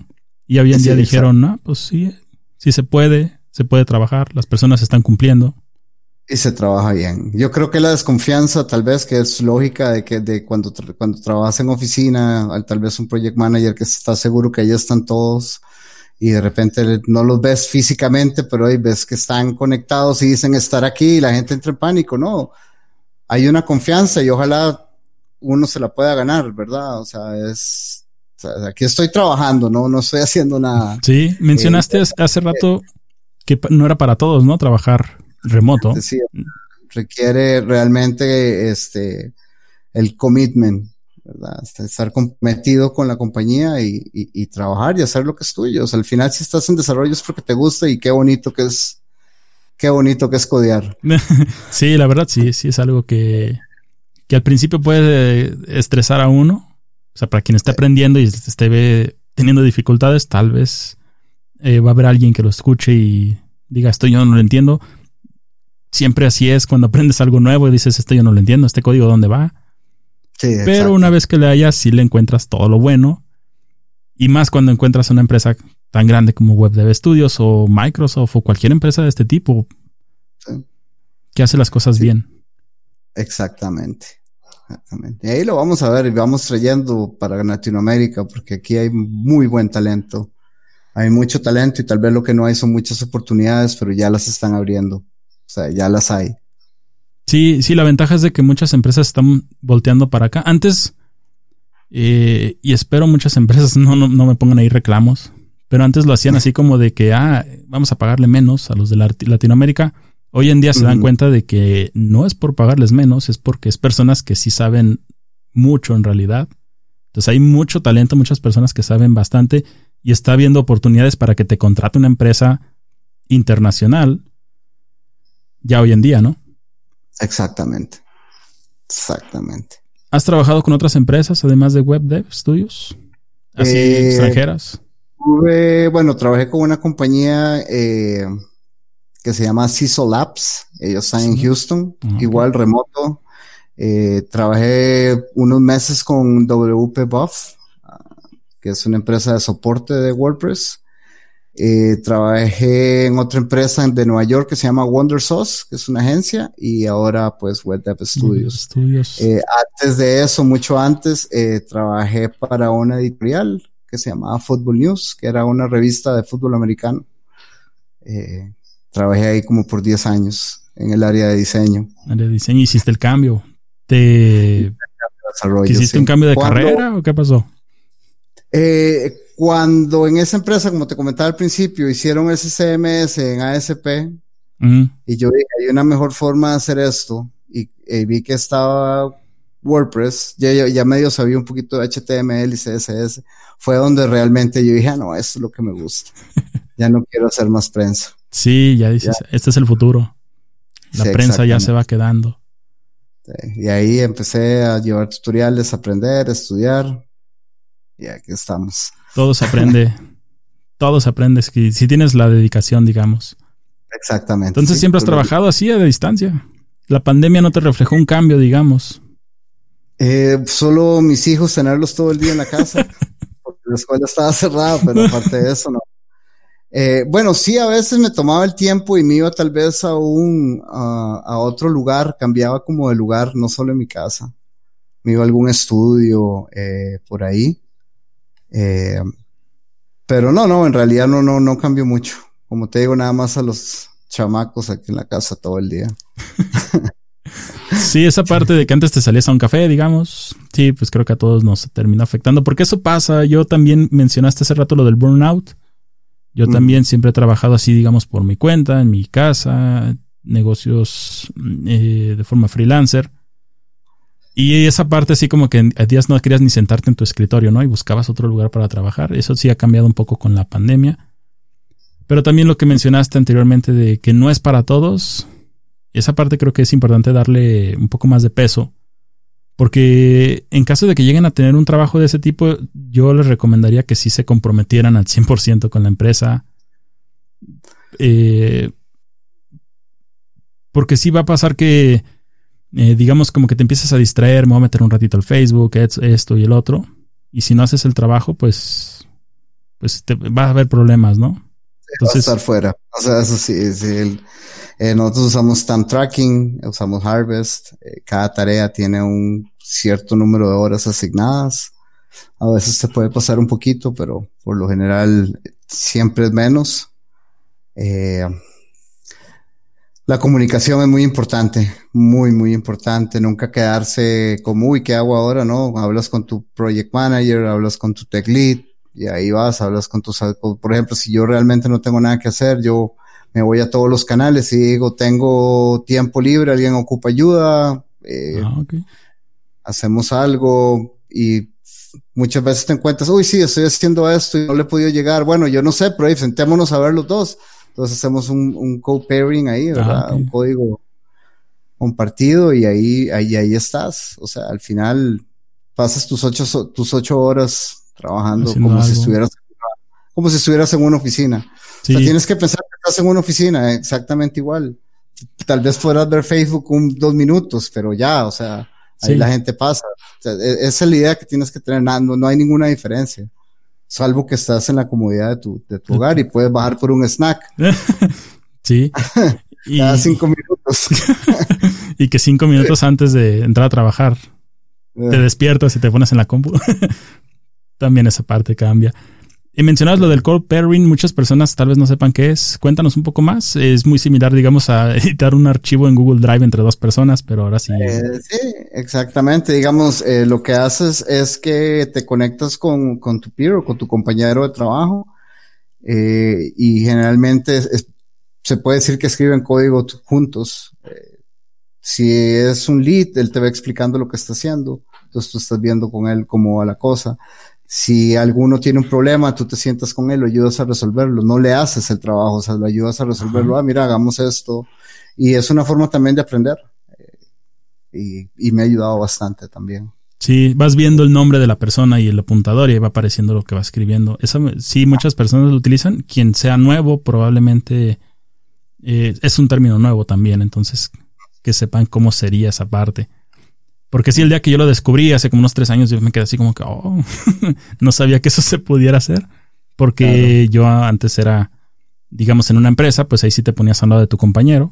Y después resulta que Visual Studio Code lo agrega con una extensión y, y sí, así como que cambió todo, ¿no?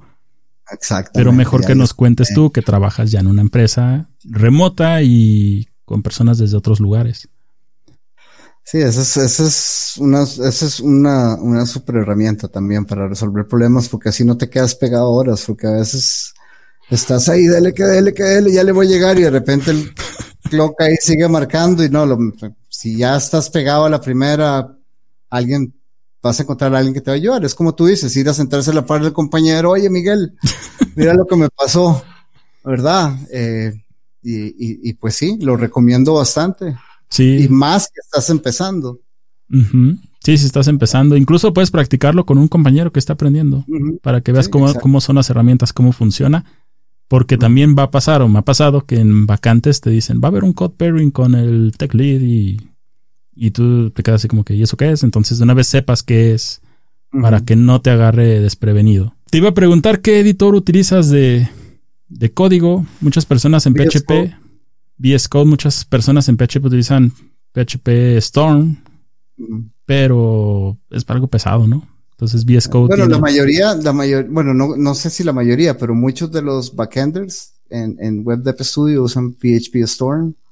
eh, los front-enders, que, porque ahí tenemos separados los roles, no, no, eso de full stack, no, hay un front-end y hay un ah, backend. Sí, digamos, el, creo que los, los, el único full stack es este, bueno, sí, hay varios, pero digamos, eh, dentro, a la hora de hacer un trabajo no hay alguien que haga todo. Ah, estamos separados. Eh, los frontend sí usamos VS Code, eh, casi todos. Ay, yo empecé con Dreamweaver, pasé por todos. sí, yo también antes empecé. De, antes de VS Code usaba Atom, ah, usé Brackets también, el de Adobe, pero creo que VS Code es es de Microsoft. Microsoft compró GitHub. Eh, hay un montón de extensiones. Funciona de maravilla. Eh, está hecho en JavaScript. Sí, sí, sí. Yo también utilicé Dreamweaver, el 8. Fue el primero. Dreamweaver MX y luego el 8. El MX. Y me acuerdo que seleccionabas un elemento y después acá había de este lado como una paleta y le dabas a seleccionar un signo de más y ya te decía, ¿qué fuente quieres ah. ponerle? ¿Qué tamaño? Alinear a la izquierda, a la derecha. Y me quedé con esa idea yo también, o sea, fue así como que, ah, así va a ser programar.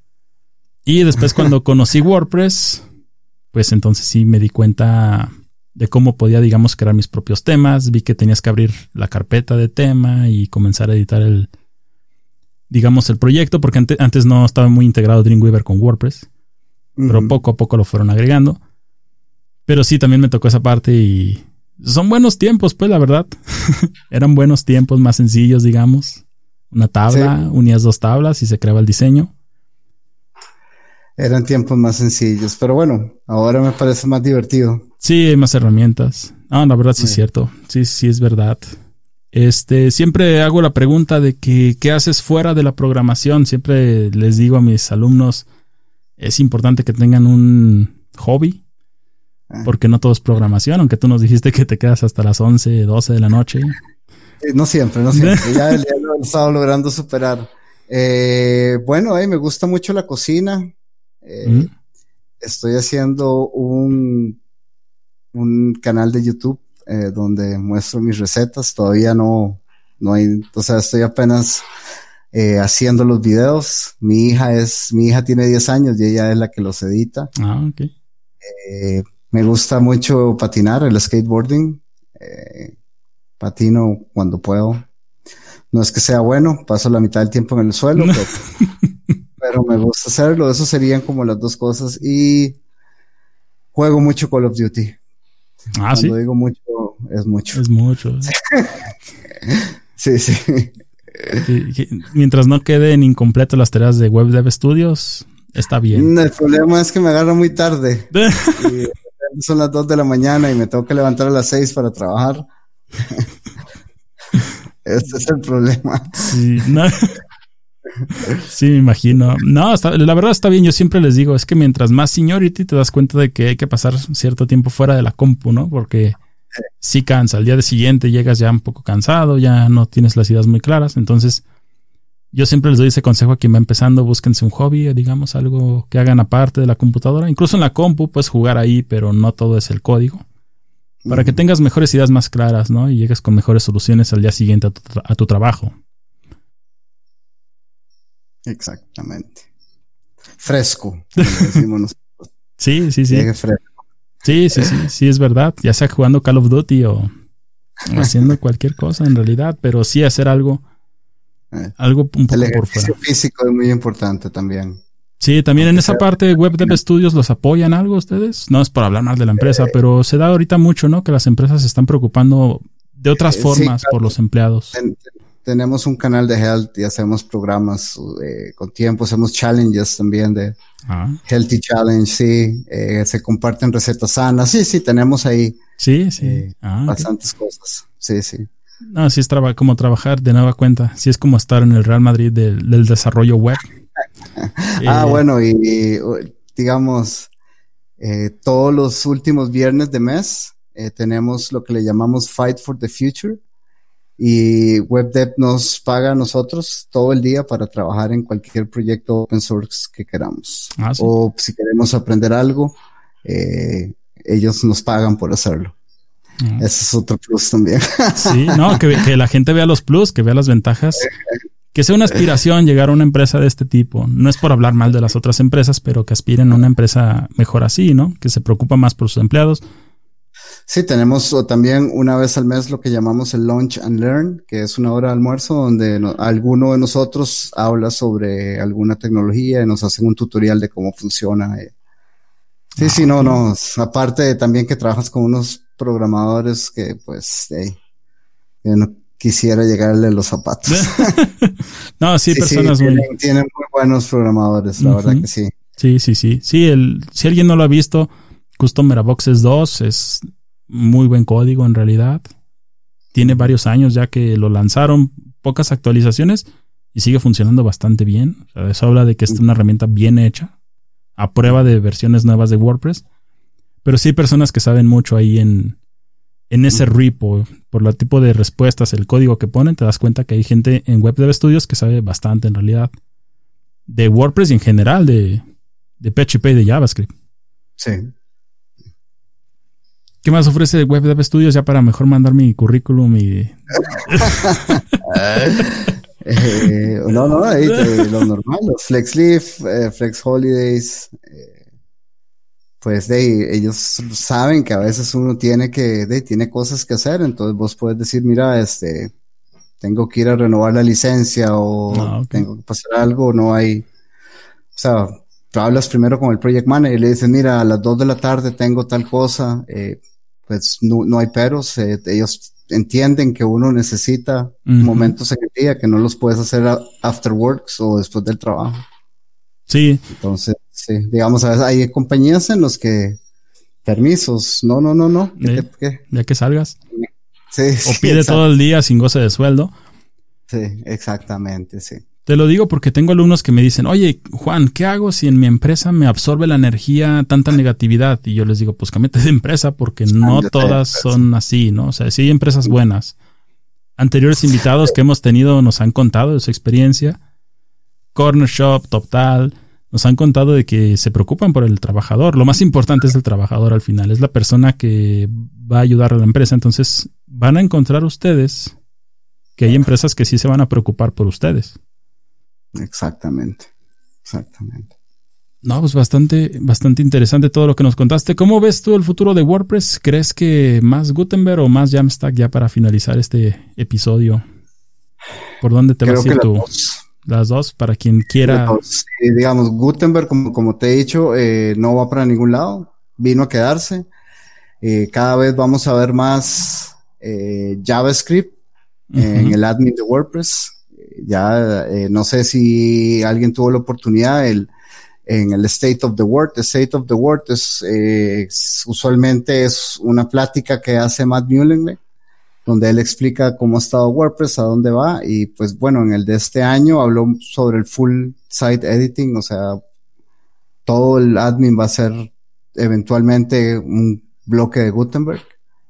Eh, y por otro lado, el Jamstack, pues, como te digo, sigue creciendo, sigue creciendo. Eh, cada vez lo veo más. Entonces, más bien, qué bueno para el cliente y para el desarrollador poder tener dos opciones muy buenas con un mismo producto, ¿no? Sí, sí, la verdad sí. Y quien quiera dedicarse al desarrollo de WordPress, pues que vea que hay diferentes caminos, ¿no? Tienes que tomar en cuenta para poder este, aspirar a una empresa como Web Dev Studios, porque hay un montón, o sea, son muchas. Ellos son los más famosos por los libros y por la importancia de sus fundadores, pero hay muchas empresas que contratan desarrolladores de WordPress remotos y que hacen plugins, hacen temas o sitios para clientes. Entonces, opciones hay un montón. O puedes crear tu propio plugin también. También, ese es un tema también de... propio tema, o sea, el mercado es muy grande. Sí, sí, este... Yo he conocido creadores de temas que ganan bastante buen dinero. Entonces, pueden hacer también esa parte. De hecho, uno de mis trabajos anteriores fue con alguien que creaba temas de WordPress. Y le gustó porque yo podía crear también temas y me contrató para hacer algunos temas. Entonces, opciones hay muchas. Para quien piense o diga, no, WordPress, o va empezando y leyó opiniones malas de WordPress, que se dé cuenta que oportunidades hay en este, en este campo, en esta área del desarrollo. Y no le haga caso a las opiniones negativas. hay que investigar un poco. La gente siempre habla cuando no entiende. Me ha tocado, ay, pero WordPress igual, así como es. Y yo, más, es una buena herramienta. Eh, tiene todo lo que ocupas. ¿Qué, ¿Qué, más quiere? Ay, pero es que es, fulanito dice que esto y esto. Pues dígale a fulanito que no sabe lo que está hablando. sí, sí, sí. Sí, un alumno se desanimó hace poco, me estaba platicando, que porque alguien le dijo, no, WordPress ya Google lo va a comprar y lo va a desaparecer. Le dije, no es cierto. O sea, no, eso no va a pasar nunca porque es una herramienta muy, muy utilizada. Entonces no se dejen influenciar por ese tipo de opiniones. Eh, aquí tienen a Alfredo trabajando desde su casa en Costa Rica. Ahora una empresa como Web Dev Studios, hablando en conferencias importantes. Entonces mejor escúchenlo a él en lugar de escuchar a personas que critican todo. Gracias. Sí, ahí en lo que se pueda. Pero sí, sí, o sea, no se dejen llevar por eso, no se desanimen. Sigan dándole eh, que trabajo hay, oportunidades hay. Y van a ver, van a seguir habiendo y cada vez más porque si algo nos demostró esta pandemia es que si no estás en internet, como lo he repetido, no existes, te lo puede decir a cualquier persona, eh, cualquier tienda, cualquier producto. En Estados Unidos los moles están cerrando porque la gente ya no sale, compra todo online, todo online. Uno ve un montón de, de, empresas que han cerrado porque lamentablemente sí, por la pandemia han cerrado varias empresas no tenían una buena estrategia de ventas online, nunca tuvieron, nunca vieron la importancia de Internet, ni siquiera una página de Facebook, obviamente ibas a desaparecer. Entonces sí, sí, hay oportunidades van a haber y cada vez van a haber más. Sí, sí, sí, sí es verdad. Y eh, WordPress te permite, puedes ganar exposición por medio de los WordCamps, las conferencias, entradas de blog que puedes crear. eh, vas a ganar exposición que no te da, digamos, otras tecnologías que no son tan populares, digamos. Exacto. Porque sí, de hecho, hace dos días fue presentado el, resultado y ya es 39.6% más o menos de todos los sitios de Internet usando. casi 40. Casi, el 40. Casi. el 40 y hace dos años era el 33. Eh, Entonces creció Está como el Bitcoin. sí, sí, sí, va para arriba. Este, Alfredo, ¿dónde te pueden encontrar los alumnos que quieran conocer más de ti, seguirte, para que eh, puedan contactarte en caso de que quieran aspirar, digamos, a Web Dev Studios, te manden su currículum? No, no te creas, pero que les puedas dar consejos de carreras, ¿en dónde podría ser? Claro, en mi página, el, el eh, pueden buscarme en Twitter también, como el Púas, Púas. Eh, tengo un repo en GitHub, tengo un montón de proyectos que son abiertos al público. el, el, código de mi página, de mi reciente página, eh, está en GitHub abierto por si lo quieren travesear, ver. Ah, si, me, si me quiere meter algún issue que lo encuentren, pues ahí está. Eh, y nada, yo encantado. espero, espero tal vez estar en alguna conferencia pronto cerca de ustedes. Eh, me encantaría conocerlos, sí. Sí, si un día te ven en un WordCamp, pues que se acerquen, ya lo conocen, ya vieron su... sí, sí, ahí, estoy, nada más me hablan. yo encantado, yo encantado, la verdad que sí. Eh, en, lo que, en lo que les pueda ayudar, eh, con toda confianza me pueden escribir. Sí, eh, correo. Sí. Ahí ahora le paso, ahí, ahí le paso a Juan para que lo pongan en, en la descripción mi correo y mi... Hay que poner la descripción de todas tus redes, todo. Pero la idea de este podcast era que nos hablara alguien que trabaja con WordPress, que vean que WordPress tiene futuro, que puedes crear una carrera con WordPress, que puedes trabajar en una empresa grande con WordPress. Entonces no hagan mucho caso de otras personas de nueva cuenta, como él les mencionó que no, WordPress es basura, no lo utilices. Mejor háganle caso a alguien eh, que está trabajando en una empresa grande con WordPress y nos dio consejos muy valiosos, o sea, desde Gutenberg, Jamstack, qué herramientas utilizan, cuál es su stack, para que puedan comenzar a enfocarse, digamos, en esa tecnología y puedan aspirar, al igual que Alfredo, a trabajar en una empresa como Web Dev Studios. No, pues muchas gracias, Alfredo. ¿Algo más que quieras agregar ya para eh, no, no, no, más bien, muchas gracias, Juan, por la invitación. Eh, yo encantado. Eh, espero que les guste esta, esta plática. Eh, a mí me ha gustado mucho, la verdad. Espero que nos volvamos a ver pronto. Eh, ojalá en un WordCamp o visitando tu ciudad. Sí. Estoy deseando viajar. sí. sí.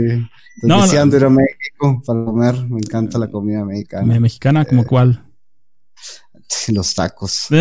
sí, sí, Puedo comer tacos mañana, tarde y noche. Sí, sí, sí. No, hay más en la Ciudad de México. de la esquina. los del de la esquina. Eh, me gusta mucho el, ay, ¿cómo se llamaba esta salsa? El mole. Ah, ok. Eh, pollo con mole. La última vez que estuve en México me llevaron a un restaurante eh, muy típico y me probé los grillos, nunca los había probado, ah, los chapulines. pero no, en general los tacos me encantan. Puedo comer, como te digo, todos los tacos habidos y por haber, mañana, tarde y noche. no, eso es lo que tiene la Ciudad de México. México. Pues se los invito a conocerlo porque es un lugar hermoso. muy bello. Viniste a dar una plática al WordCamp y probaste la gastronomía mexicana. Ah, sí, sí, sí. Sí, eso es lo que tiene la Ciudad de México, tiene mucha variedad. Yo estoy en Guadalajara, que acá mm. también hay variedad. Si hay... Mi suegra es de Guadalajara. ¿Ah, sí? Ah, pues ya sabes de conocer lo que hay de comer. mi, suegra, mi suegra nació en Guadalajara, sí, hace poco estuvieron ahí no conozco yo, pues ya tengo una razón más para ir a conocer. Sí, sí, sí, para que conozca la gastronomía. De acá, yo siempre les digo, el tequila es de aquí. Entonces, hay muchas cosas, la verdad. La gastronomía también de acá también tiene lo suyo. Y nos salimos un poquito del podcast, pero la verdad creo que creo que los alumnos se van a inspirar de tu historia, de lo que nos contaste. Ojalá les ayude mucho, pues, que se den cuenta que pueden crear una carrera con WordPress sí Elementor es bueno para sus clientes, pero también dense cuenta de que hay más herramientas que puedes crear temas a medida, plugins a medida y aspirar a una empresa. Eh, ¿Cómo? Y cobrar más. Sí, se cobra mucho más cuando utilizas código. que, tú lo haces, sí. sí, ganar bien y aspirar a una empresa como Web Dev Studios, como hizo Alfredo, con todos los tips que nos dio, todo lo que nos compartió. Agradecerte mucho, Alfredo, que te hayas tomado el tiempo de compartirnos todo lo que has vivido en Web Dev Studios, cómo es el día a día y las herramientas que utilizas y mucho más. Claro, encantado. Te agradezco un montón y espero le, le ayude mucho a los alumnos. Perfecto. Gracias, Alfredo. Bueno, nos vemos. Hasta luego y gracias, eh.